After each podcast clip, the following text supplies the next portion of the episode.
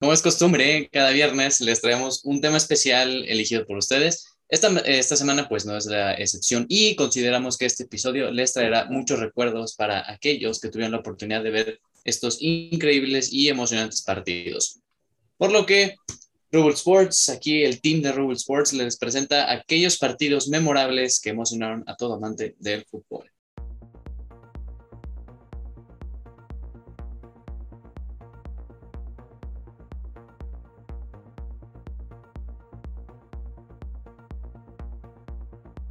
Bienvenidos amigos a una nueva emisión de Rubble Sports. Estamos en un bonito viernes que ya llegó el fin de semana, aunque en teoría ya, ya estamos todos libres de cualquier trabajo, lo que sea. Saludamos a la alineación titular. Octavio, ¿cómo estás? ¿Qué tal amigos? Así es, ya libres al fin en un nuevo episodio y gracias por sintonizarnos otra semana más y ha dado un capítulo muy interesante que traemos hoy. Sí, mucha nostalgia creo que va a ser lo que así va a ser un resumen de todo este episodio. Navarro, ¿cómo andas? Ya andamos haciendo otro viernes trayéndoles información y un nuevo capítulo. Sí, no, hoy yo creo que podrías desatarte, ¿no? Es correcto, vamos a tirar con todo. Sí, sí, sí, no, se, viene aquí fútbol picante, cada quien escoja su personaje, Alvarito Morales, el que sea, pero porque aquí nos vamos a dar duro. Rolas, ¿cómo estás? Bien, muy bien, ya de regreso ahora sí, fuera de toda responsabilidad, pasaron muchas cosas como un robo de balón de oro, por eso ya no lo vamos a discutir, pero feliz de estar aquí ya de regreso, igual va a ser un, buen episodio, vamos a, hacer mucha memoria de, partidos que tuvimos la oportunidad de, vivir y muchos, varios reímos, varios festejamos, otros lloramos, pero pues el momento de recordar esos partidos, vamos a comenzar. Y recordar es vivir y justamente vamos a empezar pues todos los partidos que escogimos, más o menos fueron como 20, entonces sabemos que pueden haber otros partidos, igual si quieren otra segunda parte, obviamente nos lo pueden decir acá abajo en el podcast, porque son muchos partidos y tienen una historia extraordinariamente larga, todos estos partidos memorables. Y vamos a empezar con el primero, que es Italia contra Alemania, que es del año 1970. Obviamente nadie de los que estamos presentes supimos de este partido, ni lo vimos en directo, pero eh, en el Mundial de México 70, en el, justamente en el Estadio Azteca, hubo un partido entre Italia y Alemania que, por lo que dicen todas las crónicas, y hasta ahí en el Estadio Azteca, o no sé si había, una placa que sale del partido que lo considera la FIFA y mucho, muchas otras personas como el partido del siglo, o sea, del siglo pasado que ha sido uno de los mejores partidos. ¿Y por qué es esto? Porque es, sí, estaba empatado Italia y Alemania, se fueron a los tiempos extras y marcaron más de cuatro goles, o sea, el partido terminó 4 eh, a 3 y fue un partido súper, súper aguerrido, el cual, o sea, cinco goles en la prórroga era algo impensable y que bueno, al final el equipo italiano salió victorioso con, cuatro goles, ahí bastante, merecido y que eh, toda la gente estuvo muy emocionada y que se, vio también ahí el poderío antes de que Italia perdiera su final contra una Brasil, una Brasil de Pelé. Nombres en alineaciones de parte de Italia, no, no conozco a nadie, pero ya en Alemania tenemos nombre como Gerd Müller, que era el anterior máximo anotador de la Bundesliga, que ahorita lo tiene Lewandowski, también tenemos a Beckenbauer, pero sí se fueron a tiempos extra y hasta el minuto 111 fue que marcó Gianni Rivera para Italia ese, ese gol que me imagino que ha sido un partidazo. Creo que en, en esta época no hemos tenido partidos así en Copas del Mundo. Normalmente es muy extraño que se vayan a, a tiempos extra, pero cuatro, siete goles en un partido parece un partidazo. Imagínate haber estado ahí. Y sí, no, creo que apenas mis papás habían nacido. O sea, fue hace siglos ese partido. Sí, lo, bastante antaño, pero sí, como dices, o sea, nombres imponentes que sí, que sí había. Aparte, imagínate, o sea, poniéndolo en contexto ahorita, imagínate un jugador de la talla de Gerd Müller, por ejemplo, Lewandowski, que vaya al Estadio Azteca a un mundial a que empiece a marcar y marcar goles o sea, la sensación tuvo que ser impresionante. Y habían 102 mil personas en el estadio. No, imagínate. Sí, o sea, a la Azteca le cabían casi como 120 mil, te lo juro. O sea, estaba a, niveles del Maracaná. Yo creo que sí, bien merecido ese partido del siglo. Muy bien. Y pues vamos al siguiente encuentro. ¿Nos quieren decir cuál es? Ahora nos remontamos al año de 1986, México 86, el segundo mundial que se llevaba a cabo en este precioso país. Y pues qué mejor partido para narrar, para mm, que yo que aquí nadie estaba vivo todavía, pero pues se recuerda ese partido de Argentina contra Inglaterra, los cuartos de final de ese mundial disputado en México, exactamente el 22 de junio del, del 86 en Estadio Azteca.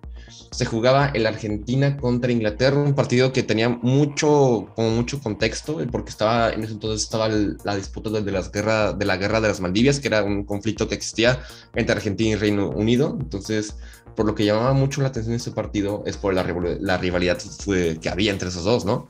Entonces, este partido, yo creo que el protagonista se llamó Diego Maradona.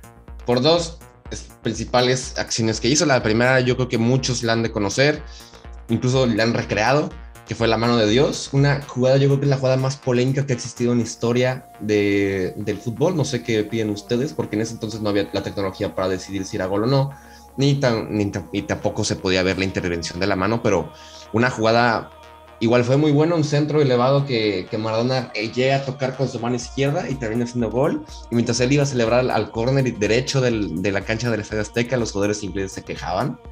Y ya después se marca lo que sería el gol del siglo, el, la jugada del siglo. Tiene muchos, muchos nombres pero es el, el, gol el que se le dio la denominación del gol del siglo por la jugada maravillosa que, que se echó Maradona, que se llevó creo que a como a cinco o seis jugadores de medio campo en adelante.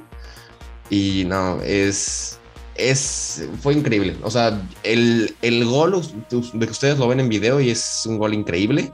la verdad sí me hubiera gustado estar en ese momento. Si hubiera, si hubiera estado ahí en ese entonces, hubiera estado muy interesante verlo pero ese fue, pues, creo que fue el, primer mundial para Argentina, si no estoy diciendo mal.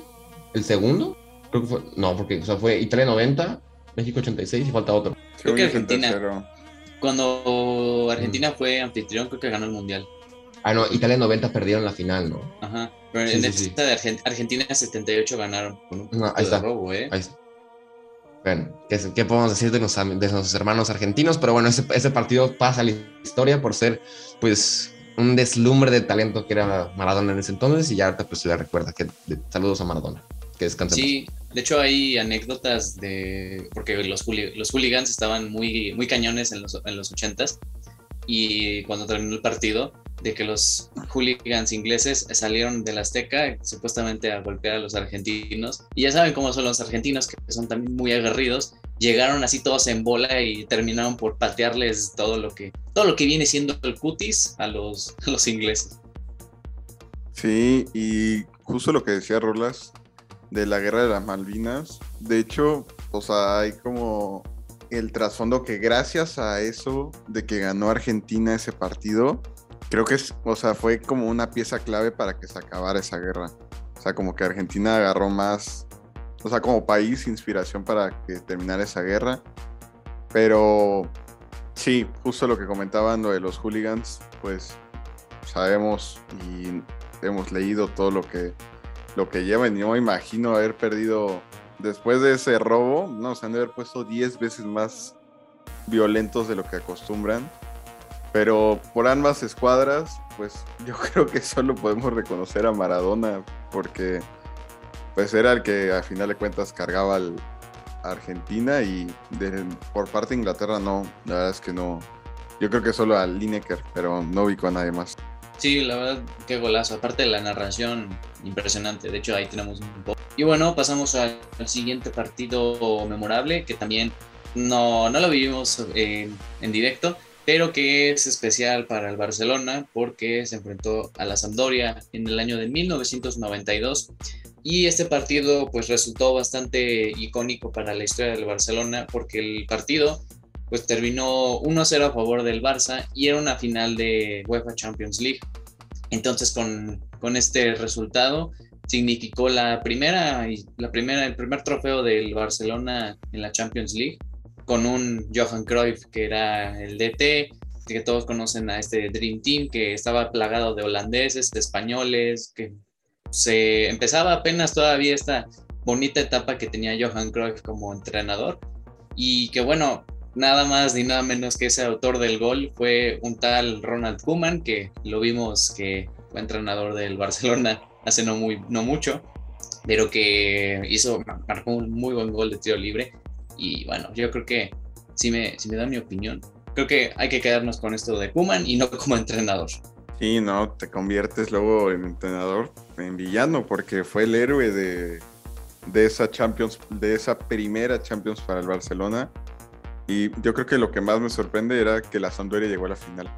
De esos equipos que ahorita pelean por el descenso, pero hace unos 20, 30 años eran los que estaban en, en finales. Pero yo creo que concuerdo con Juan Carlos, hay que quedarnos con esa ese recuerdo de ese golazo de tiro libre para esa primera Champions. Y pues pasando a otro partido, ya entrando un poco casi a la época del 2000, tenemos a un Manchester United Bayern en 1999. Este era una final de Champions League que se hizo en el Camp Nou. Eh, se jugó un 26 de mayo y pues venían los dos equipos, la verdad, bastante bien. El partido quedó 2 a 1 para el Manchester United, que la fue la segunda Champions para este club.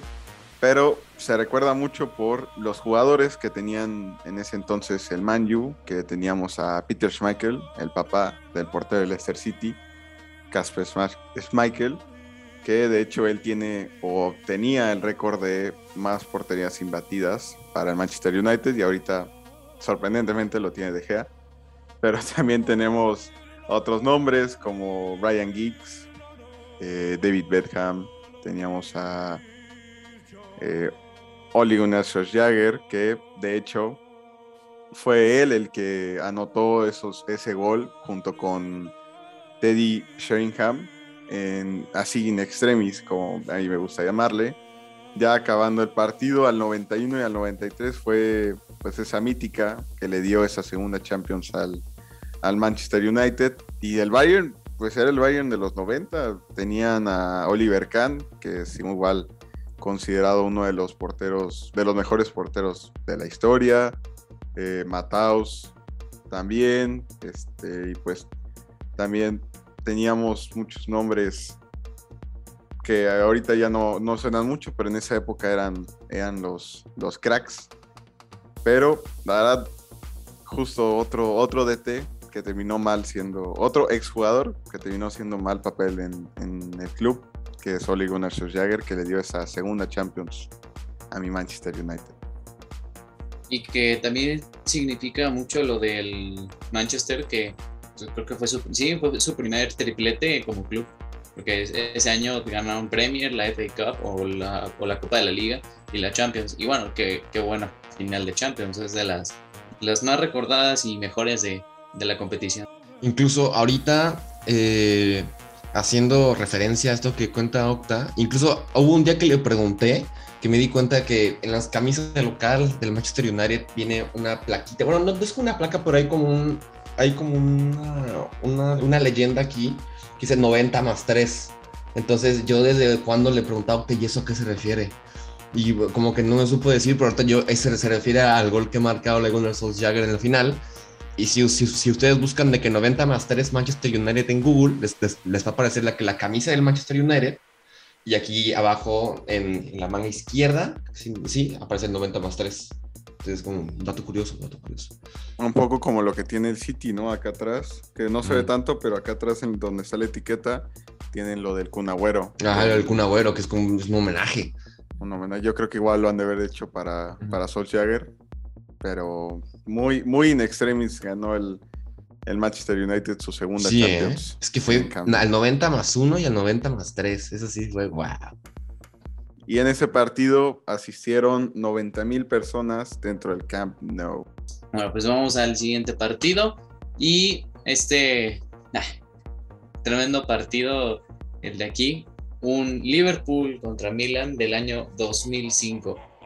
O sea, ¿qué, qué puedo decir de ese partido? Que, que, resumirlo en una palabra, en varias palabras, mejor dicho, el milagro de Eastwood. Un partido el cual también, sin duda alguna, será creo que la mejor final en la historia de la Champions League y eso que me estoy aventurando a mucho. Un partido en el cual se enfrentó muy, eh, muy débil a, la Champions, o sea, estuvo sufriendo las demás etapas. Y el Milan, que sabemos que el Milan en el, en el principio de los 2000 era arrollador. Un Hernán Crespo, Andrei Shevchenko, Kaká, Clarence Sidor, Gennaro Gattuso, Pirlo, que la verdad sí, en el papel te veía muy débil en comparación de, del Milan y que sacó la casta. De hecho, el partido inició el Milan siendo destroza, destrozando al Liverpool, tanto que el primer tiempo acabó 3 a 0.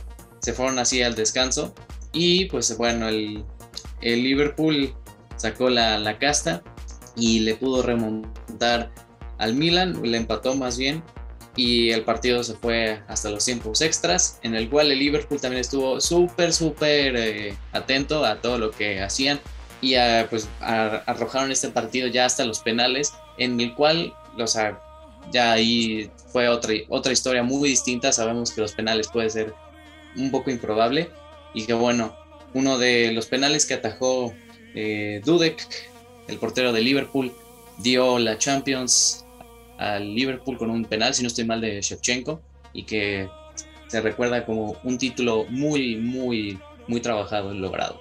Pues sí, una escuadra que en ese entonces para Liverpool lo, lo dirigía Rafa Benítez, un DT que ahorita pues no ha tenido sus mejores años, pero en ese entonces era de los mejores del mundo, que pudieron reponerse de un 3-0 en una final de Champions. Yo creo que súper merecido el, el milagro de Estambul y que pues en los penales es un volado, todos sabemos que ahí cualquier cosa puede pasar, no hay nadie, lo hemos visto en la final de la Euro, que también es un volado, la verdad no me gustan los penales, me pongo muy nervioso. Incluso cobrarlos, a mí me, da mucho pavor. Pero wow, qué buena final.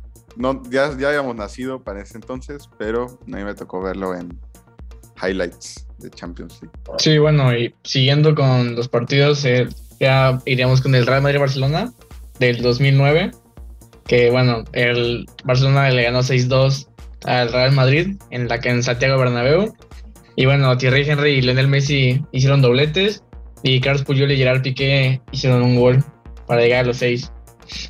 Y bueno, en ese entonces la alineación que, que, utilizaba Madrid eran Casillas, Sergio Ramos, Etzelder, Canavaro, Heinze, Robin, Diarra, Gago, Marcelo, Raúl e Higuaín.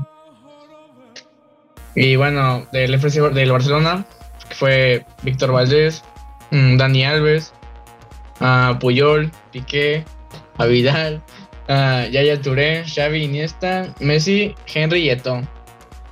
Y bueno, pues, ¿qué, ¿qué, más se puede decir? Que esto fue algo lamentable, lo que se, lo que se hizo. Pero, pues bueno, no sé, Rolas, ¿tú cómo lo viste? Bueno, yo, no lo vi en ese entonces, nada más vi el resumen ahorita, pero es triste.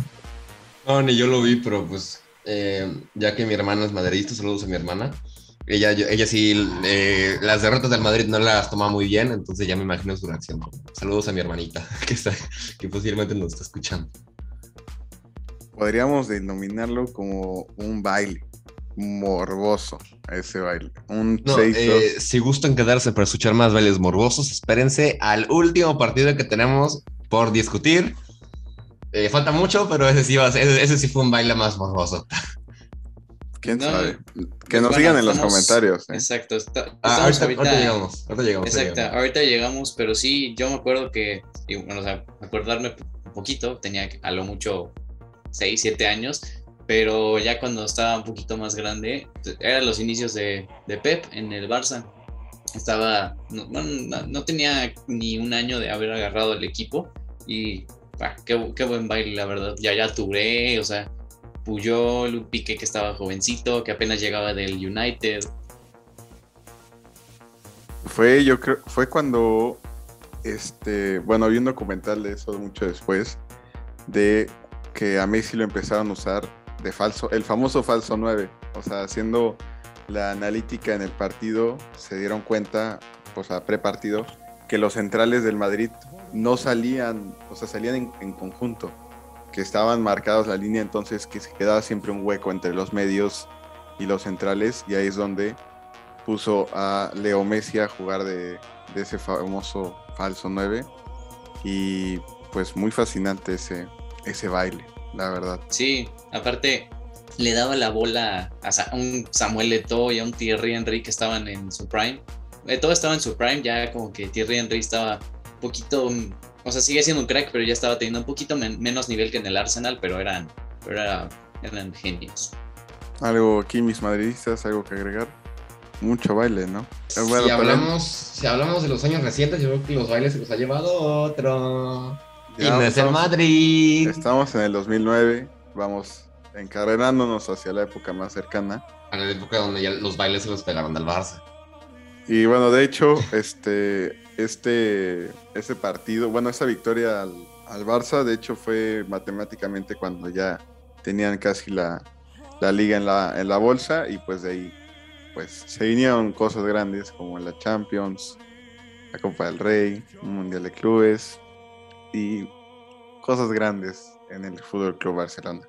Y pasando a otro partido, ya yéndonos un poco más en selecciones, nos vamos ya al Mundial de 2010. Yo creo que este es ya todos, tenemos esa memoria más, más fresca, este Mundial que se, que se jugó en Sudáfrica.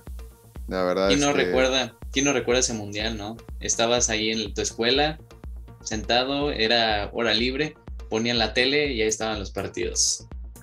¿Qué tal, Rolas? Cuando íbamos ahí a, a que nos pusieran el partido. Es que yo creo que de las mejores épocas en, en la escuela, yo creo que hablaré por muchos aquí, era cuando era el mundial, porque te dan chance de ver los partidos, que traían, se armaba la fiesta ahí, yo me acuerdo igual para el mundial de Brasil, como 40 chamacos metidos en un salón, viendo en una pantallita el, el gol de Uribe a Camerún. Hermoso momento, que se recordará por siempre. Y para ese mundial, pues el grupo de España era Suiza, Honduras y Chile, y para Países Bajos fue Dinamarca, Japón y Camerún, en los cuales ganaron todos esos partidos. Y bueno, por parte de Países Bajos, España perdió con 1-0 contra Suiza. Y después, eh, pasando a las siguientes fases, eh, tuvieron en octavos de final Países Bajos, Eslovaquia, de ahí eliminó a Brasil y eliminó a Uruguay para llegar a ese lugar en la final. Después, por parte de España, es- le ganó a Portugal 1-0, a Paraguay, que llegó a cuartos de final, y a Alemania 1-0 para ponerse en esa final. Yo Teníamos- creo que Paraguay estaba dirigida por el Tata Martino, el que ahora es entrenador de la selección mexicana. Él llevó a Paraguay a esos cuartos de final. Buen partido también ese. ese Tata, sí. ¿seguimos, Tata, ¿seguimos nosotros? ¿O no? ¿O ¿Será, no? que, ¿Será que ese es el camino que vamos a tomar en México? Posiblemente sí, posiblemente no. No, de hecho, algo que me gustaría comentar de ese partido es que hay un video, hay, hay un documental de- incluso del Mundial que gana España, y de ese mismo partido que comenta Sortudo ahorita, Octa, del Paraguay contra España, que es que le marcan penal a España en contra. Entonces, no recuerdo bien quién iba a cobrar el penal, pero desde la banca de España le gritaron a Casillas de dónde, o sea, que como acuérdate lo que te dije, porque el portero suplente era Pepe Reina en ese entonces. Entonces, él se acordaba, o sea, o se acordó dónde lo iba a tirar el, jugador de Paraguay, de Paraguay, porque siempre cambiaba el lado donde iba a tirar. El jugador era perfil derecho y siempre por lo general la cruzaba. Entonces, en, ese, en esa ocasión, Casillas se acuerda de lo que le- del consejo que le da su, su compañero y ataja el penal. Entonces, Casillas igual fue el héroe en, esa, en ese partido. Igual lo, lo iba a hacer en la final, además de Iniesta. Sí, y pues como comenta Rolas, eh, para un poco la alineación de España, tenemos nombres muy míticos, que son Iker Casillas en la portería, teníamos en la defensa a Ramos, Piqué, Carles Puyol, eh, Capevila, en medio campo estaba formado por Xavi Alonso, Sergio Busquets, Xavi Hernández, Pedro, Iniesta y arriba jugaba David Villa. Mucho Barça en este, en este equipo. Y del otro lado, pues somos más complicados, pero nombres así que ubiquemos todos. Arjen Robben, eh, Schneider, Robin Van Persie y tenían, están dirigidos por eh, Bert van Dijk y por parte de España Vicente de Bosque. Y pues el partido se fue a tiempos extras, se fue hasta el último minuto, obviamente por ser un partido en final, eh, hubieron muchas tarjetas, de hecho hay una muy polémica, una que no se marcó como roja, la verdad no me acuerdo quién de Holanda se lo le clavó los tachos aquí en el Sí, pecho. Nael de Jong, Nael de Jong. le plantó los tachones así el pecho a Xavi Alonso, así, pero la jugada más horrible, amarillo. Sí, la verdad es que estuvo muy cerdo esa y no, no marcaron nada. Y pues ya también entraron otros nombres más conocidos como Jesús Navas, Fábregas y Fernando Torres, el niño. Y pues hay ese mítico documental de la final en el que cada uno de los jugadores eh, narran cómo vivieron ese, de que van por banda. Es que que- esa, esa narración me pone la piel de gallina. O sea, verdad ese- es que sí. y aparte, la jugada fue muy buena. O sea, porque todos se fueron como corriendo súper bien. Incluso creo que es Fernando Torres el que manda el primer pase. Después Fábregas se la vuelve a mandar y Iniesta y golazo.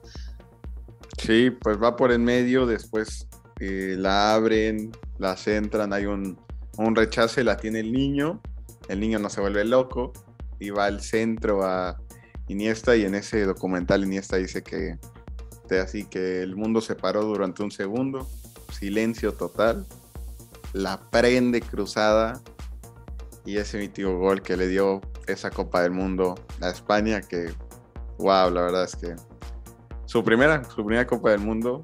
Y, Y única. pues, y única. Y de esos nombres quedarán siempre en la historia del- de, de España. Muchos son leyendas, muchos siguen jugando hoy en día, como lo son Ramos, Piqué, eh, Busquets, eh, pues Iniesta todavía, pero ya no en su máximo nivel. Pero la verdad es que una mítica final de Copa del Mundo. Y pues bueno, vamos a pasar un año después, 2011, que igual una de las semifinales creo que más polémicas también la historia de la Champions League, por bueno, con todo lo, lo que tenía de, de fondo, tarjetas rojas, polémica, porque fue un clásico. Clásico español, Madrid contra Barcelona, la ida se disputaba en el Santiago Bernabéu y la vuelta en, en el Camp Nou, la cara de sufrimiento de Navarro que lo dice todo. En el partido de ida se, se destaca a un joven Lionel Messi de 23 años que, le anota dos goles al Madrid, más por el, el, el gol que se lleva a Casillas, se llevó a medio campo y se le destaca mucho a, a Busquets porque creo que es- hay un chiste que dice que la mejor asistencia que ha hecho Sergio Busquets es esa, porque nada, le tocó el balón a Messi como un- una tocadita al balón y Messi de medio campo hacia adelante se le hizo solo. Y fue un, fue un golazo. O sea, tengo que admitirlo honestamente. Y pues, ese fue 2-0 en la ida y en la vuelta fue 1-1. Entonces el Barça de, de bueno, ahorita vamos a ver estas alineaciones, pero que era de, de Guardiola, le gana al Madrid, pasa la final contra el Manchester United y gana la Champions. Y Octa ya sacó. "Eh". Qué gran Pero- partido. Pero vamos un poco como a ver quién, o sea, cómo eran las alineaciones. Primero del Barça, que eran dirigidos con, por Guardiola. Entonces era en la portería Víctor Valdés, Dani Alves, Piqué, Sergio Busquets era central en ese entonces y diría Navarro Carlos Puyol. En el medio campo está Keita, Mascherano y Xavi Hernández. Y en la delantera está igual como dice Octa, como el, el- el falso 9, está Messi de falso 9 que metió dos goles, como ya, como ya dijimos. Pedro Rodríguez y David Villa. Ahí está, aunque se la sabe. Y en cuanto al Madrid, que era dirigido por José Mourinho, que fue la época de, la- de los clásicos que se peleaban entre, entre Mourinho y, y- y Pep, estaba el mítico Iker Casillas en la portería. En la defensa estaba Arbeloa, Ramos, Raúl Albiol y Marcelo. No sé por qué estaba Pepe de contención, que también se fue expulsado. Eh, Xavi Alonso y Diarra en medio campo. Osil y arriba estaba el bicho, un, joven bicho, y Di María. Entonces, bueno, el, como ya dije, lo acabó ganando el Barça, pero queda mucho al- a la historia por el gol de Messi, que fue un golazo, honestamente. Pues por eso se pasa la historia ese gol y ese partido. Gran partido. Y yo creo que también por las circunstancias, ¿no? Que pues era un clásico en semifinales de Champions League.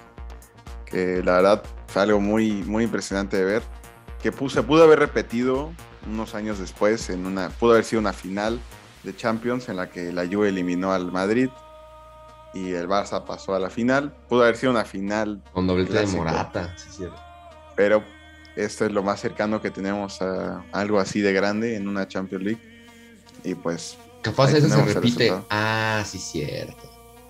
Todavía estamos en 2011, Rolas. Todavía no llegamos a estas tristezas. Ojalá este año también se repita. Ah, no se puede. O no. Continuamos. Continuamos con un 2012. Un Manchester United Arsenal. Que fue de esos partidos bailes. De esos morbosos. Un 8 a 2 por parte del Manchester United. Que se jugó el partido en Old Trafford. Eh, pues la verdad es que fue un, un gran partido, un 8 a 2. La verdad es que me gustó mucho, me, me, tocó verlo, lo recuerdo muy bien. La verdad es que me sorprendí mucho porque fue de las veces, la primera vez que veía un resultado tan abrumador eh, por parte de, del Arsenal. No tenemos nombres que hoy en día nos pueden llegar a, a sonar un poco. Chesney, eh, que en esos años jugaba bien, eh, Ramsey, cuando estaba, según que era la, maldición de Ramsey, que cada vez que anotaba gol se moría alguien, eh, Coquelin, Theo Walcott y ahí Robin Van Persie, que jugaban arriba.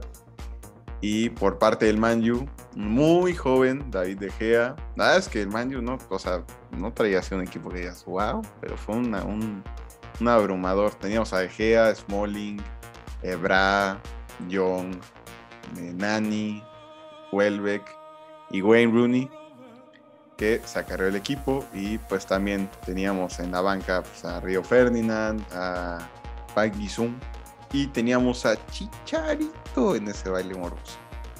Y también a Berbatov. La verdad es que yo creo que el, el Mayo dijo vamos a jugar este, este partido en rotación y acabó en baile. Metió hat-trick Wayne Rooney, doblete de Young, Welbeck y y Nani fueron los que anotaron estos ocho goles y por parte del Arsenal, pues como que quisieron no, no dejar la portería en ceros y Theo Walcott y Van Persie anotaron esos dos goles para el Arsenal. Y pues en, ese, en este partido se hicieron 75 mil personas y la verdad es que un buen baile. Yo creo que con esta derrota, por eso Van Persie se cambió al United. Sí, puede ser, ¿eh? Dijo, yo quiero, yo quiero llegar a un equipo grande, más grande de Inglaterra. Llegó al Man ¿Y cómo les fue? ¿Cómo les fue? Ajá. Pero bueno, ahorita se, se, cuestiona quién es el mejor equipo de Inglaterra porque ya los, los años han pasado. Entonces, bueno, cambio de tema. Vamos a cambiar un poco el contexto.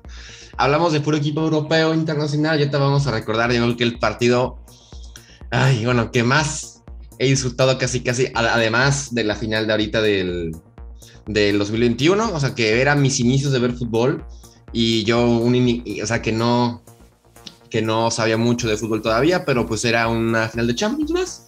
Perdón, es que me confundí con la que va después, que es así, es como vamos a cambiar el chip, pero ahorita vamos primero con esta, que fue la final de la Champions del 2012, Bayern Munich contra Chelsea. Como dije, de los primeros, primeros partidos que veía, me acuerdo muy poco de ese entonces, pero me emocioné mucho porque cómo fue el partido, igual, igual que Octa, así como, como vio ese resultado tan abrumador, se sorprendió, sí, yo me sorprendí porque creo que era la primera vez que había un partido que se iba a tiempos extra y a penales, entonces, pues estuvo muy, muy interesante, que un Bayern Múnich que venía siendo favorito, eh, era el favorito de toda la Champions, jugaba la final en su casa en Múnich y un sorpresivo Chelsea llegaba, dirigido por Roberto Di Matteo y comandado por, por Lampard, por Terry, por Sech, por, por, por Drogba, el más importante por Drogba. Entonces el partido fue dominado por el Bayern los 90 minutos, dominado por el Bayern Gol de Thomas Müller y en los últimos minutos, centro de Juan Mata que remata de Didier Drogba y se empataba el partido, ¿no? La locura en Múnich por la parte de los aficionados del, del Chelsea. Eh, la igual icónica narración. Luego ya en los tiempos extras, le comete penal, o sea, eh, Drogba derriba a Robin en el área y Peter Check atajó el penal.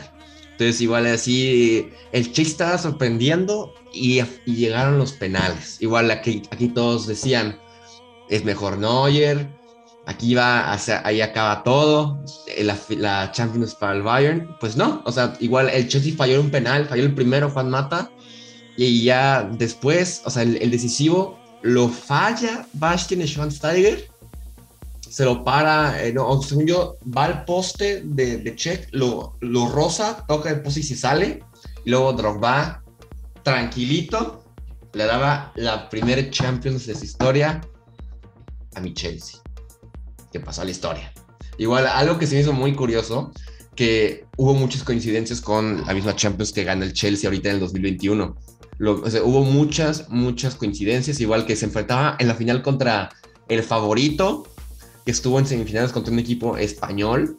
Igual, bueno, ¿qué digo? Hubo muchas coincidencias, por eso digo que como que se, iba, se, tenía que dar, entonces ya años después el Chelsea gana su segunda Champions, el Bayern actualmente lleva, lleva cinco, si no, lleva cinco Champions, el Chelsea lleva dos, pues bueno, es uno de los partidos que pasan a la historia, así como el que sigue ahorita. A que ahora sí, retomo lo que dije hace rato, vamos a cambiar un poco el chip, porque estamos hablando de pura, de pura partido de Champions y, e internacional, pero ahora Octa te cedo la palabra para que hables de este mítico partido. Sí, bueno, antes de pasar a este mítico partido, este, pues quería comentar de tu final. De hecho, en todos los partidos que, que son de UEFA, que estamos diciendo, en la página de UEFA, te dan un resumen y justo estoy viendo el resumen de ese partido que hice Rolas. Y pues yo creo que, bueno, lo que quiero decir es los nombres, ¿no? Que tenían en ambas ah, escuadras por parte del Chelsea, pues Check, Ashley Cole, David Luis, Lampard, Drogba, Gary Cahill, Bertrand, Salomón Kalou. Y por parte del, Bayern, pues lo que acarreaba era la, la, delantera, pues que ese Robin, Ribery, Müller. Y Mandzukic, ¿no? Y Gómez, era Gómez el delantero. Ah, sí, no, Mandzukic creo que fue un año después. Sí. Ya con la, en la final del Dortmund. El mítico capitán del Bayern Lam, que él anotó muy bien su penal, pero sí, la verdad es que muy buena final. Esa tanda de penales fue muy, fue muy buena, porque ya estaba esto definido y Schwansteiger la falla. Y no, hombre, se le viene la noche. Y pasando a otro, así que cambiando muy drásticamente. Exactamente. De dónde estábamos, nos vamos hasta México, a la final del torneo Clausura 2013, que se hizo un 26 de mayo de 2013, un gran partido, un Cruz Azul América, que pues llevaban, la verdad, los dos equipos iban muy bien, jugaron toda la temporada, verdad, bastante bien, dominando la liga, la liguilla, y pues llegó la final al Estadio Azteca, cuando pues sonaba muchas cosas de, ambos equipos, ¿no? Pues que ya se iba a ir la maldición por parte de Cruz Azul, por parte de la América, pues tenían muchos jugadores criticados, uno de los favoritos de Rolas, Miguel Ayun, que en ese entonces pues era esa famosa campaña de todo es culpa del Ayun, lo criticaban por todo, le echaban la culpa por todo. Y pues justo ese jugador es el que, el que dio el gane, pues era esta final en el que por parte de Cruz Azul me parece que empezaron ganando esa vuelta.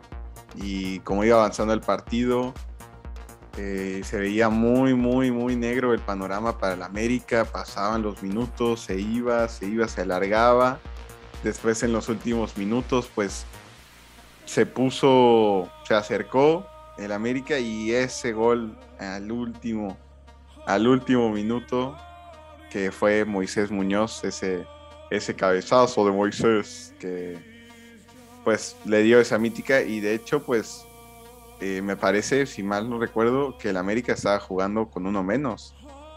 Estaba jugando con uno menos desde el 14. La expulsión de Molina, se va a Teófilo Gutiérrez solo contra Moisés Muñoz. Y Molina le, creo que lo va jalando, lo tira, roja para Molina, y es como todo, ese vino, todo se vino para el América incluso después cae el gol de Cruz Azul, que igual marca Teófilo Gutiérrez. Y ahí estaban ya 2-0 el global, porque en la ida igual había ganado el Cruz Azul 1-0, ¿no? Sí, sí, de hecho hubo otra jugada de Teófilo Gutiérrez que Pero esa hubiera- la línea, ¿no? Sí, No, y es que la tenía muy clara Teófilo, ya no me acuerdo muy bien cómo fue la jugada, pero la- lo único que tenía que hacer era empujarla y cuando empujó el balón pegó al poste. Una jugada que se supone que iba a ser gol. Y si hubiera metido esa Teófilo Gutiérrez, la verdad es que sí ya finiquitaba el partido. Pero bueno, de- de- dejamos Incluso- chance. Ah, sí, claro. Pero incluso, o sea, escuchan la misma narración de Moisés Muñoz, o sea, cuando él cuenta la experiencia y dice que ese sonido que se escuchó al momento que él remata el balón, que es, o sea, que no es, que es un grito que nunca había escuchado en su vida, que nunca se ha repetido, porque él, de que iba, él iba a medio campo, voltea a ver al Piojo Herrera y el Piojo Herrera sube, sube ya, o sea, ya, sube, sube, sube. Y, y fue el segundo remate, porque mandan el primero y lo rechaza Cruz Azul, y en el segundo ya cae el gol de Moisés, y ya, tiempos extra, no hay mucha emoción, y en los penales Moisés Muñoz se vista de héroe, para los dos primeros penales, sí, el primero se lo paró a, yo ya no recuerdo quién es, el segundo que lo, a Pavone. sí fue Pavone, Sí, yo me acuerdo que los que fallaron creo que fue Pavone o bueno, habrá- sido alguien más, pero me acuerdo que Alejandro Castro, que fue el jugador que además de que puso el muslo para el cabezazo de Moisés, La voló. falló su en penal. el caso la Sí, voló. la voló. porque se Sí. resbala. Sí, como ya estaba lloviendo, o sea, el escenario no era, mm, era mejor que eso, la verdad, no había mejor escenario. Estaba lloviendo, ya todo el mundo estaba con su chamarra, el piojo en, en su traje ya estaba así, Era Jonathan Orozco. empapado. O sea, Jonathan eh, Orozco. el, el chuletita. ¿Te acuerdas de ese Ah, chuletita, uff, chuletita. él, él, él falló el primer penal.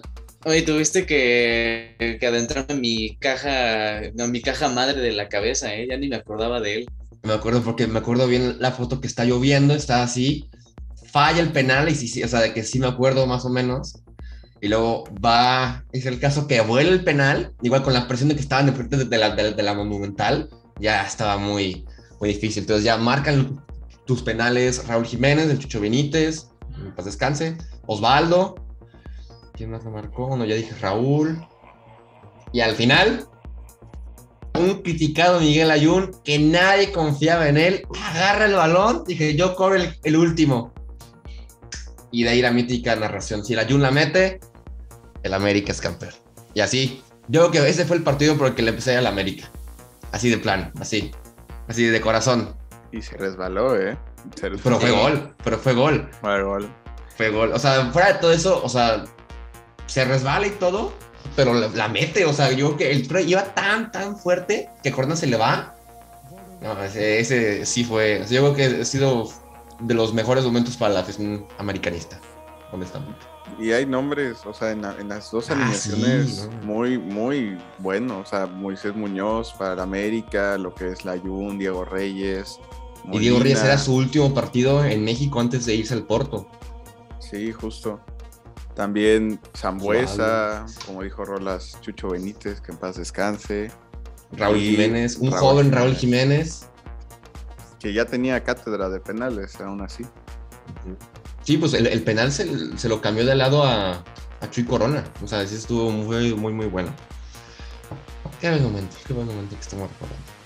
Pues, vámonos, vamos a continuar. Igual ya retomamos con lo internacional. Navarro, ¿no das el favor, por favor? Sí, bueno, pasamos ahora a la, a la- bueno, al partido de España-Holanda de 2014, la humillación del 5-1, que bueno, fue cuatro años después de la final de Johannesburgo, Eh, creo que fue el primer partido de fase grupos del Mundial, y bueno, eh, empezó con un gol de Xabi Alonso de España al minuto 27, ya de ahí va Percy metiendo gol al minuto 44, Arjen Robben al 53 para el 2-1, De Brig para el 64 para el 3-1, otra vez Van Persie, el 72 para el 4-1 y Arjen Robben en el minuto 80 para el 5-1.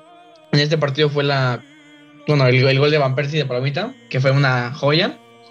Y bueno, para ese entonces las alineaciones de España fueron Casillas, Sergio Ramos, Piqué, Spilicueta, Jordi Alba, Busquets, David Silva, Iniesta, Xavi, Xavi Alonso y Diego Costa. Y de la parte de Holanda, la alineación fue Silesen, Janmat, Martin Cindy, De Brig, Blard, Schneider, Nigel de Jong, De Guzmán, Blind, Robin y Van Persie.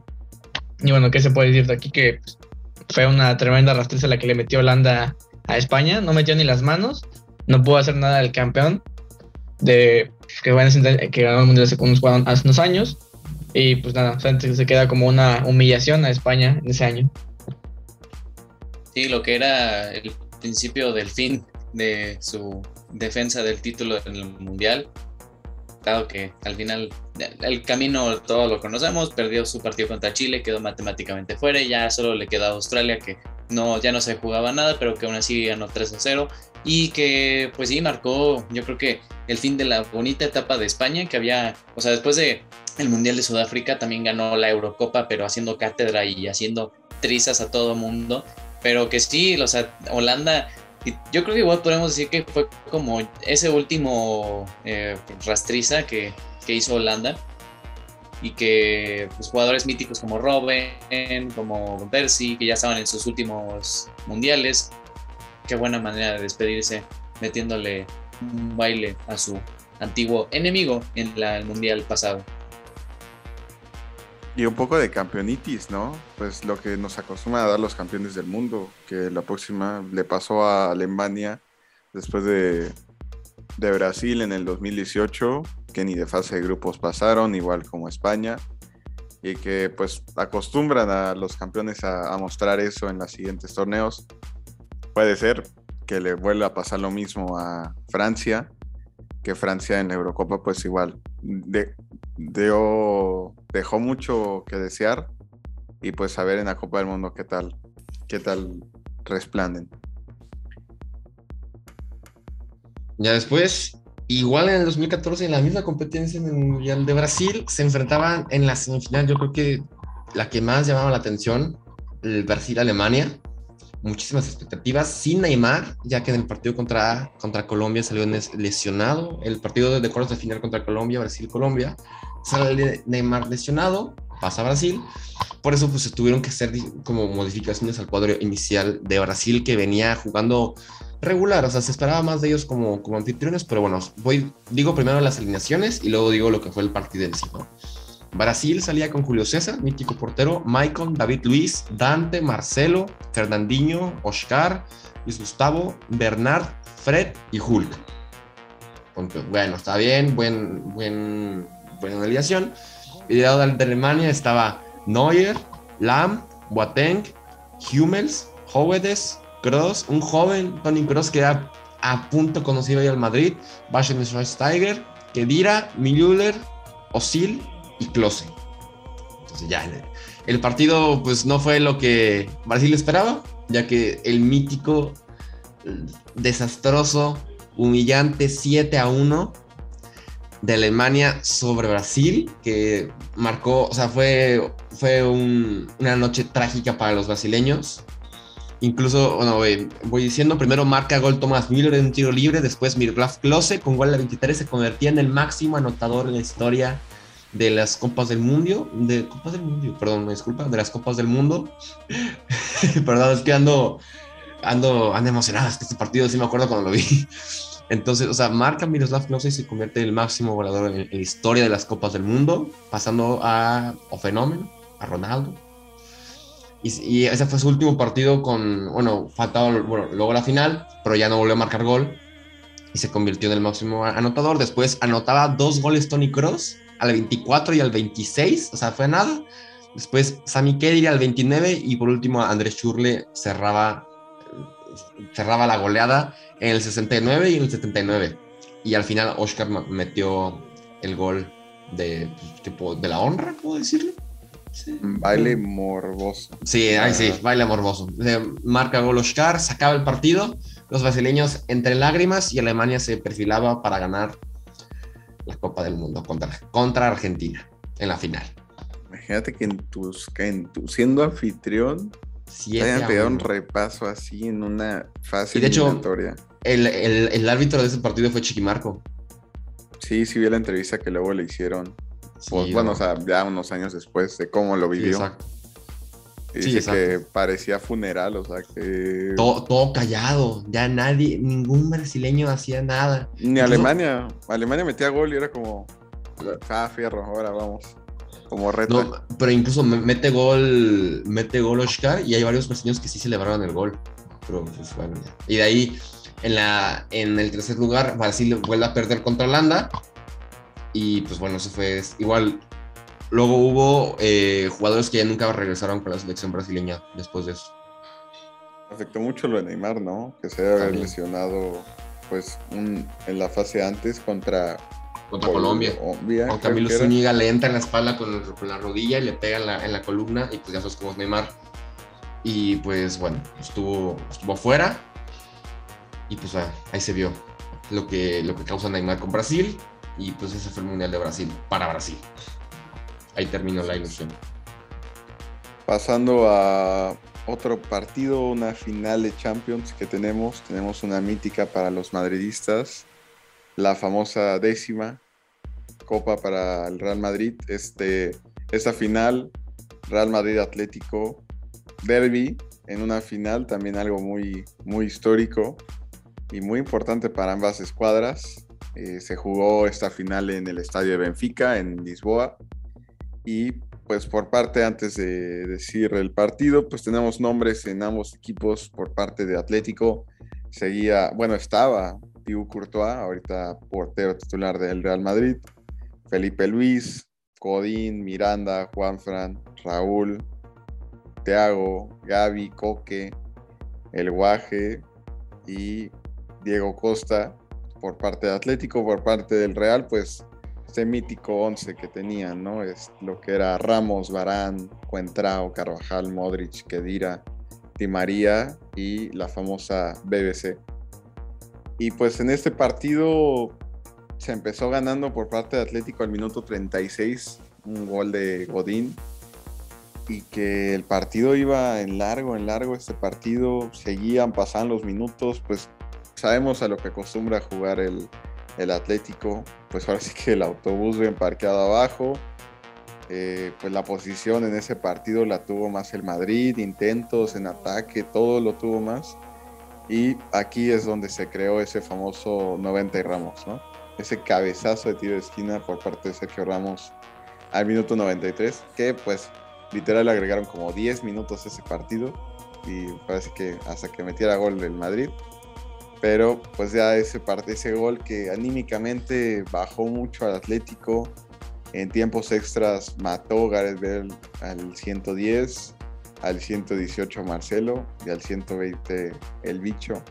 Mató esa 4-1 en final de Champions que le dio esa esa décima copa al Real Madrid y que pues, le han pegado todavía después de esta otros dos finales más en repaso en, en derby.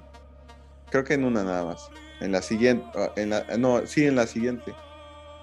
Y que pues le pegaron en un derby. Es algo que los colchoneros nunca van a olvidar. Sí, pero fue de que gana el Madrid esta copa en 2014, 2015 gana el Barça, 2016 se repite la final, Atlético contra Real en Milán y gana el Real con penal del bicho. Sí. Bueno, pasamos al siguiente encuentro y este, como aficionado de Red, me duele porque fue un ah, también una derrota bastante dolorosa para cualquier aficionado porque estamos hablando de un Liverpool-Chelsea que se jugó en la temporada 2013-2014 y que se jugaba en Anfield. Nada más nada menos que en la casa de Liverpool, un 27 de abril, que ya ya estaba pues cerca de que se terminara la temporada. El Liverpool estaba pues peleando por, por ese título liguero, lo, lo estaba consiguiendo, pero hubo un partido en el cual pues se, se recuerda mucho la, el resbalón de nuestro capitán Steven Gerrard, una leyenda del club que se tuvo que, se resbaló, le dieron el balón atrás y se resbaló y pues le quedó a, al jugador del Chelsea, a Dembaba, y se fue solito y pues la, la, definió y ese fue el primer gol de los dos que hubo en ese partido. Entonces, ese partido, además del resbalón de, de tu máxima leyenda en ese entonces, también significó que perdiera puntos el Liverpool y si no estoy mal, ganó el City esa, esa liga. Sí, y pues ahí se ve, ¿no? Como un error tan como simple como es resbalarse te puede costar toda una temporada. Yo creo que, o sea, eso, aunque ya sigue siendo una leyenda por todo lo que hizo, yo creo que sí queda en su conciencia que el resbalarse sí le costó el título. Sí, y es un jugador que ganó Champions. Lo único que, el único título que le faltaba literalmente era una Premier League. Y estuvo tan cerca, pero tan lejos. Un resbalón. ¿Qué decir? Sí, lo que es el fútbol, decir. ¿no? Lo que es el fútbol. qué decir. Pero bueno, eh, les doy la intro del siguiente, el siguiente, o sea, aunque eh, mis compañeros lo van a decir, pasamos del, del, 2014 hasta el 2017, no decimos que en ese lapso de tiempo no haya habido un partido memorable, pero para nosotros que hicimos la estructura de este programa, consideramos que pues hasta el 2017 hubo un partido que llamó mucho la atención, que fue muy polémico. Entonces, pues bueno, eh, Octa, Juan Carlos, los, los dejo para que digan este partido. Así es, pues tenemos a un PSG Barcelona en el año 2017. Se enfrentaban estos en octavos de final. La ida se jugó en el, en el Parque de los Príncipes, en el cual el PSG le pegó un buen repaso al Barcelona por cuatro goles eh, que pues fueron parte de, de un gran partido por el equipo francés, un doblete de Ángel Di María, un gol de Julian Draxler y un gol de Edinson Cavani que dejaban así la ida, un 4-0, un, un marcador muy, muy complicado para el Barcelona poder remontar. Este partido, pues, todo, todos pensaban que el Barça estaba muerto hasta que se jugó la vuelta en, en el Camp Nou, en donde pues, las expectativas estaban muy altas. La verdad, el, club, todos los aficionados, pues la verdad lo veíamos muy difícil. Un 4-0 es meter 5 y que no te marquen en casa. Y pues el, empezó el partido, el Barça la verdad anotó rápido, empezó a anotar eh, unos empezó a anotar me parece que dos goles. Sí, creo que fue ajá, Iniesta y el otro no me acuerdo quién fue. Eh, fue, un fue Luis Suárez. Fue un autogol. Sí. Y sí, yo me acuerdo. cruzado. este, ya cuando iba el Barça 2 a 0, yo me acuerdo que si no sí, fue Cavani al segundo tiempo, porque así terminó la primera parte, metió un gol de, de volea muy bueno y que ya, o sea, estaba, significaba que era muchísimo trabajo el que tenía el Barça para remontar y que estaba pagando las ilusiones. Sí, porque ya, no, iban de hecho, antes del gol de Cavani, metió gol Messi de penal, que iban 3-0. Y pues ya era de que no, pues es el 50, venga, falta, falta uno para la alargue y dos para la victoria. Y en eso, pum, la verdad fue un buen gol de Edinson Cavani que puso un 5-3 que necesitaba el Barça otros tres goles para, para esa remontada y que pues se vio un poco negro el panorama, la edad pasaban los minutos, llegó el minuto 88 en el que Neymar clava un golazo de tiro libre, un 5-4, pero faltan dos, es el 88. Y en el minuto, me parece que 80, a las dos, tres jugadas, 89-90, un penal polémico, la verdad, sobre Luis Suárez, en el que Neymar pues agarró las riendas y dijo, ahora yo me lo he hecho. Gol 5-5, pero aún así por el gol de distante pasaba el Paris Saint Germain y pues se agregan cinco más. Eh, está todo el Barça colgado arriba, no, no entra un centro, está todo el París abajo hasta que en una jugada de tiro libre Neymar trata de sacar el centro, lo rechazan, después está saliendo toda queriendo sacar el offside y en eso un centro que Sergi Roberto con la punta lo pone el pie que marcó el 6-5 definitivo para el Barcelona. No, yo me acuerdo de este partido cuando lo vi. se me salió el corazón, yo creo. Nunca había visto algo así. Y de hecho, en el estadio eh, hay un estudio que por tanta gente que gritó, que brincó, creo que provocaron un terremoto de no sé cuánto, o sea, muy, muy pequeño, pero algo que fue histórico, fue mítico para el fútbol, para el Barcelona ese el comercial que sacaron de un por ciento de posibilidad, 99% de fe, que la verdad es que un gran partido de mis favoritos. Sí, la verdad sí, hasta Luis Enrique estaba eufórico, yo creo que desde ahí se empezó, se le empezó a caer el pelo. Pero sí, bastante memorable ese partido. Yo creo que sí, será de esas que muy, muy poco probable que se pueda repetir una hazaña de, ese tipo, ¿no? Sí, la verdad es que un gran partido que pues llevó al Barcelona a pasar a la siguiente ronda y que bueno, esa es otra historia. Pero bueno. Y luego la Juve le pegó su reverendo baile 3 0. Teníamos nuestra remontada, que eso era lo que importaba. Sí, mira, yo que lo vi de fuera, no siento aficionado culé, fue un partido muy, muy polémico. O sea, no siento que haya sido una victoria limpia desde mi perspectiva, pero bueno, se ganó ya. Ya fue hace mucho. Y pues por eso pasa a la historia, por, por ser un partido tan, tan polémico. Pero bueno, eh, vamos a continuar. Un año después, 2018, se lleva a, cabo, yo creo que la, una de las finales más llamativas, que era Boca contra River Plate. La vuelta de la final de la Copa de, Libertadores, que se juega desde el Santiago Bernabéu, Madrid, ya que la ida se juega en Buenos Aires, se juega en, la Bombonera, pero debido a, creo que hubo, la, primera vez hubo por el clima, fue lo que lo cambiaron, y después las peleas entre los aficionados y muchos, bueno, como es un clásico tan polémico, el clásico argentino se tuvo que cambiar incluso de, de, continente. Entonces se jugó en el Santiago Bernabéu la final que todos estaban esperando, el partido empatado en el global, ya que en la ida había quedado 2 a 2. Y pues empezó el partido, un partido muy, muy movido con posesión para ambos equipos.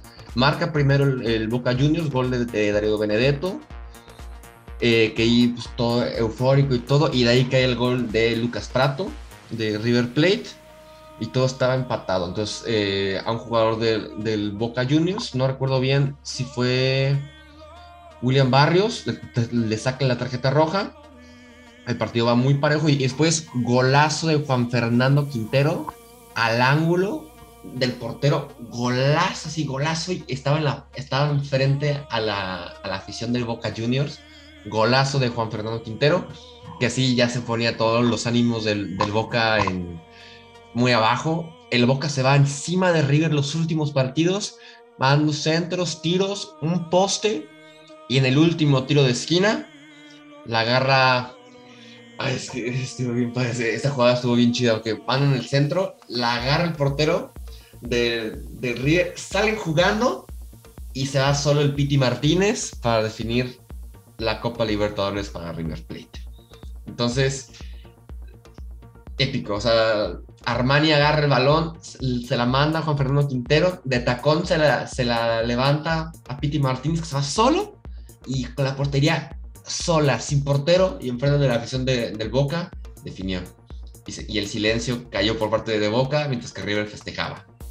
Entonces, incluso Boca, River con, dice que esa final es como la final del siglo para ellos, la final eterna, la copa eterna.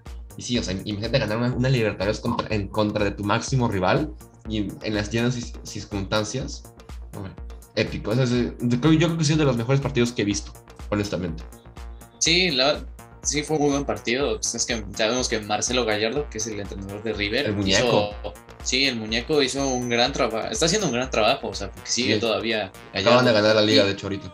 Ajá, o sea, todavía no es porque haya sido un título y, ya, o sea, siguen cosechando títulos River y eh, están ahí, ¿eh?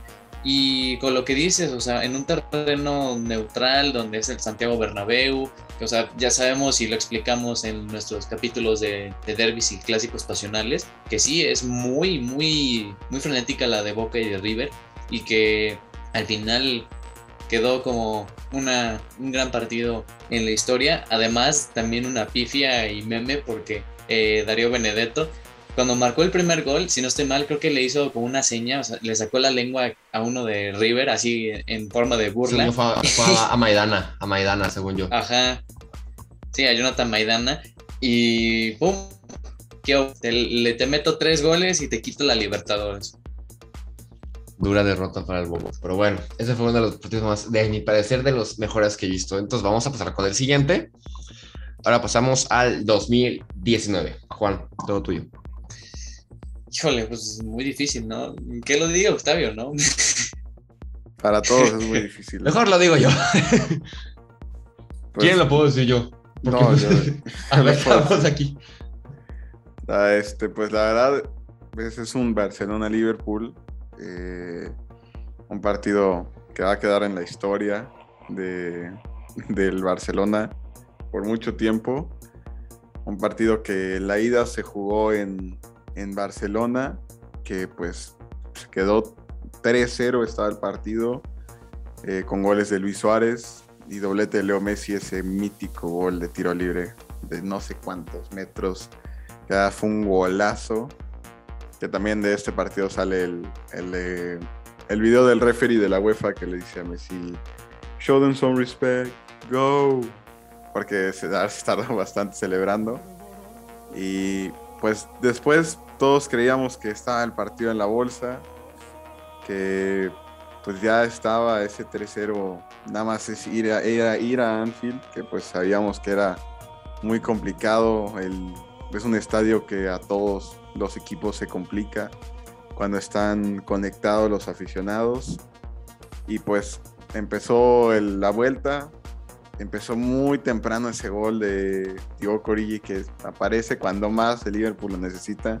Aparece al minuto 7, cae ese 1-0 que preocupaba al Barça, pero pues seguían pasando los minutos, seguía alentando la afición, el Barça no encontraba gol, no encontraban sus goleadores, hasta que en el segundo tiempo Gini Wijnaldum al 54 y al 56 pone el 3-3 en donde pues era tiempos extras para el club y pues en eso el mítico corner de Ten Alexander Arnold que lo cobra rápido, todo el Barça está tragando camote para no decir otra cosa y Diego Curie al 79 pues mató, mató ese partido, esa mítica semifinal de Champions League.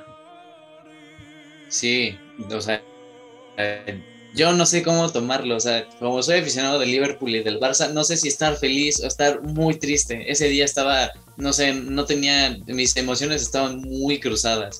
Y como dice eh, Octavio, o sea, de repente Divo Corigi se volvió el héroe de, de ese partido. Y además la foto que sale de Trent Alexander Arnold, que ve así a Piqué, a Lenglet, a Jordi, que todos estaban menos, estaban haciendo todo menos marcando a los que estaban en el área, pasecito y de repente la empuja y todos gol.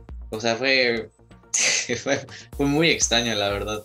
Pero que sí, es un partido memorable, además de que nuestro narrador preferido de Champions League, Fernando Palomo, ojalá regrese, ojalá regrese, con también ese típico, esa frase de, ahí está gol. Impre- no, también quedaba como una postal muy bonita. Sí, y de hecho, pues el Barcelona desde la ida lo pudo haber marcado un gol, un tiro al último minuto que Dembélé. O sea, literal Messi llevó a toda la defensa de Liverpool, literal hijo de Dembélé, pues ya metí tu gol. Y se le dio a las manos a Alisson, que ese, ese gol fue el que puso la Sí. cruz al Barça.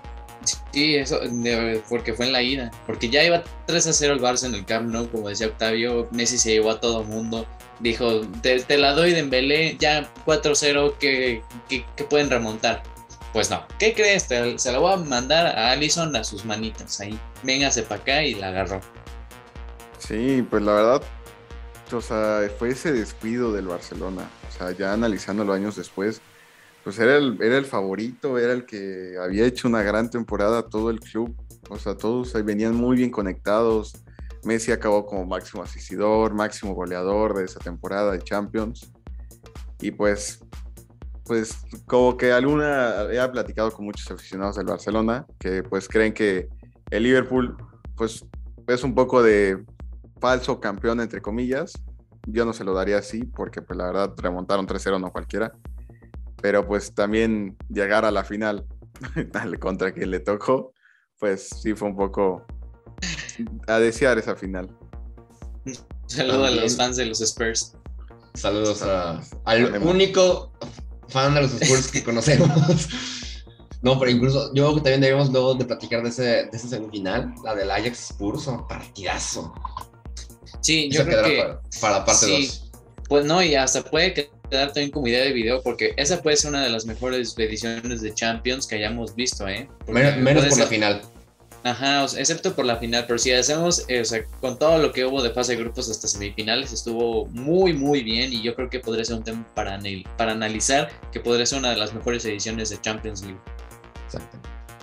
No, eh, pasamos. Sí, pues pasamos al, al, siguiente partido, que este sí, ya después de toda la mala vibra y que nos estamos tirando de que Barça, Madrid, etc., pues vamos a...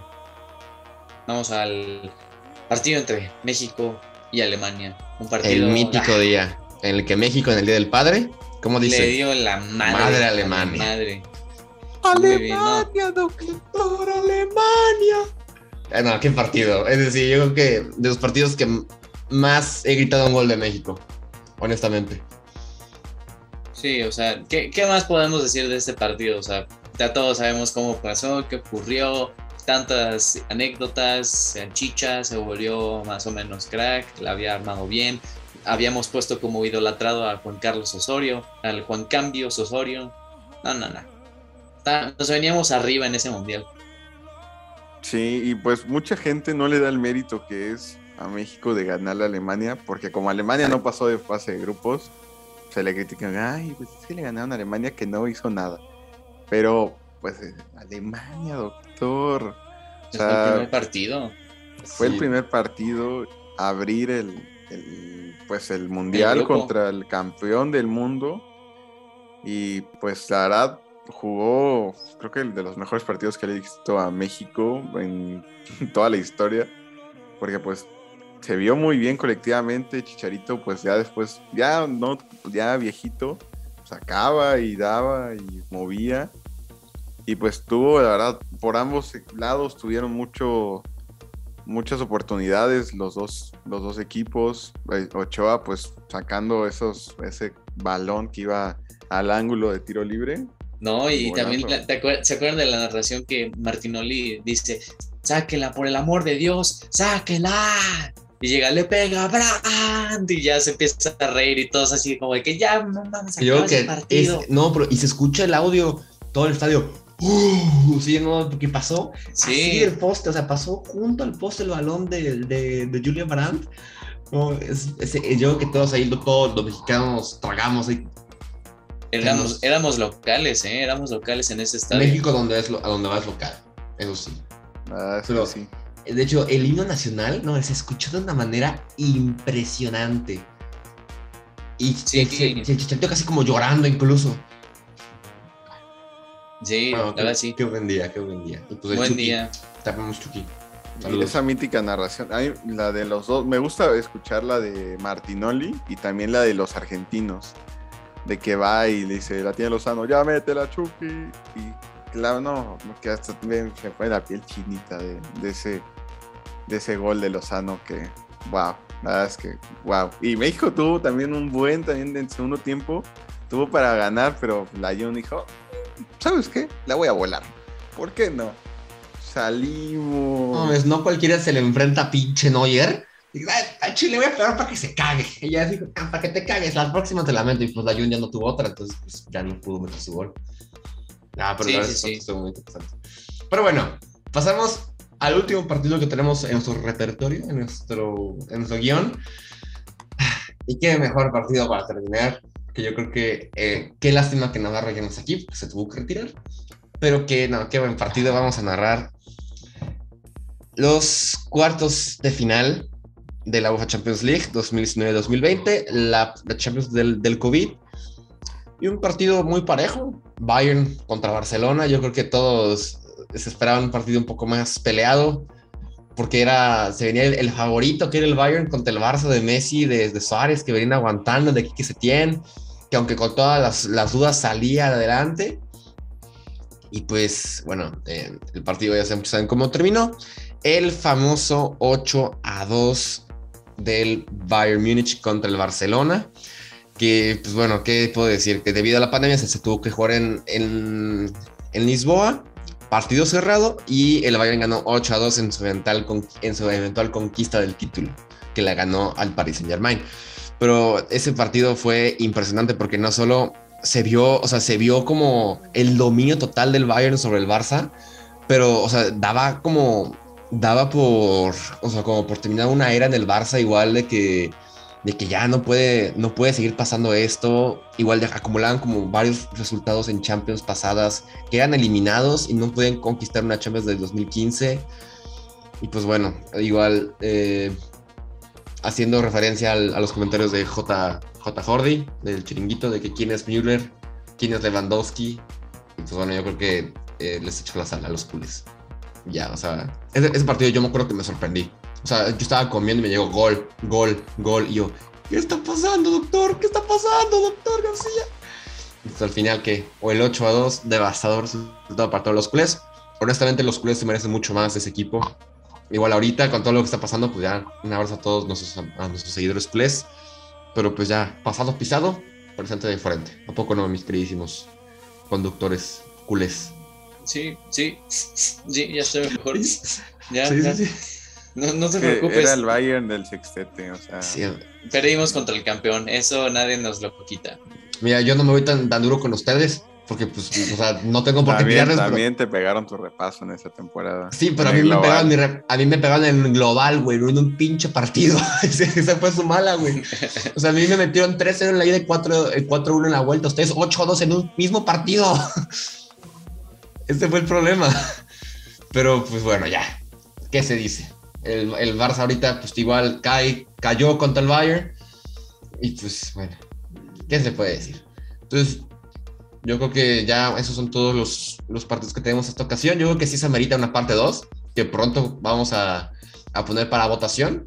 Entonces no sé si algo quieren agregar ustedes. Antes de cerrar, a mí me gustaría ¿Tú con cuál de todos los que dijimos, Rolas, con cuál te quedarías? Así de que si pudieras ver un partido más en vivo, así de que regresar y ver, ¿cuál sería? Uy, no sé. Yo creo que el. Ay, no sé, está, está muy difícil, ¿eh? Yo creo que. Honestamente, yo, yo, yo vería el Boca River. Ese, ese fue el, que de mis favoritos ahorita. Yo creo que eso lo vi. O sea, quitando la final de la Champions del Chelsea, que no la vi, la última, yo creo que el Boca River. Definitivamente. ¿Tú, Octa, cuál, cuál elegirías? Está difícil, no sé, es que pues hay muchos que, que la verdad me gustan bastante, pero yo creo que el, la remontada del Barça PSG. Yo creo que para ese, ese para todo culé fue muy especial. O sea, como cada quien con su equipo se emociona con sus, con sus remontadas, pues bueno, está bien. ¿Tú, Juan? Yo creo igual, o sea, para no, no ser tan repetitivo, pero yo creo que sería el, milagro de Estambul, el Liverpool Milan 2005, como no lo, no lo alcancé a ver y pues era, bebé casi, hubiera estado bueno ver ese partido y ver cómo, cómo reaccionaba la gente, porque qué partido. Yo creo, yo creo que podemos contestar por Navarro, que él diría que el 8-2 para volver a ver la humillación del, del Barça, pero pues como Navarro no está aquí, no podemos saberlo. Pero también hay, que preguntarle a la gente que nos escucha, o sea, que nos pongan en, los comentarios cuál de esos que mencionamos, de esos partidos, fue el, que más les llama la atención y que les gustaría volver a ver. Entonces, ahí se los dejamos de tarea para nuestros seguidores. Así es, porque recordar es vivir y así cerramos este episodio con este bonito mensaje que mucha nostalgia nos trajo el día de hoy para hablar de, este bonito tema. Gracias a todos por, por estar aquí un episodio más, que nos estén sintonizando y que también revisen las redes sociales porque igual el fútbol no para, el fin de semana todavía hay jornadas de ligas, entonces también esperen el lunes todo el repaso de lo que habrá este fin de semana, así que estén sintonizándonos muy pronto. Muchas gracias y buen fin de semana para todos.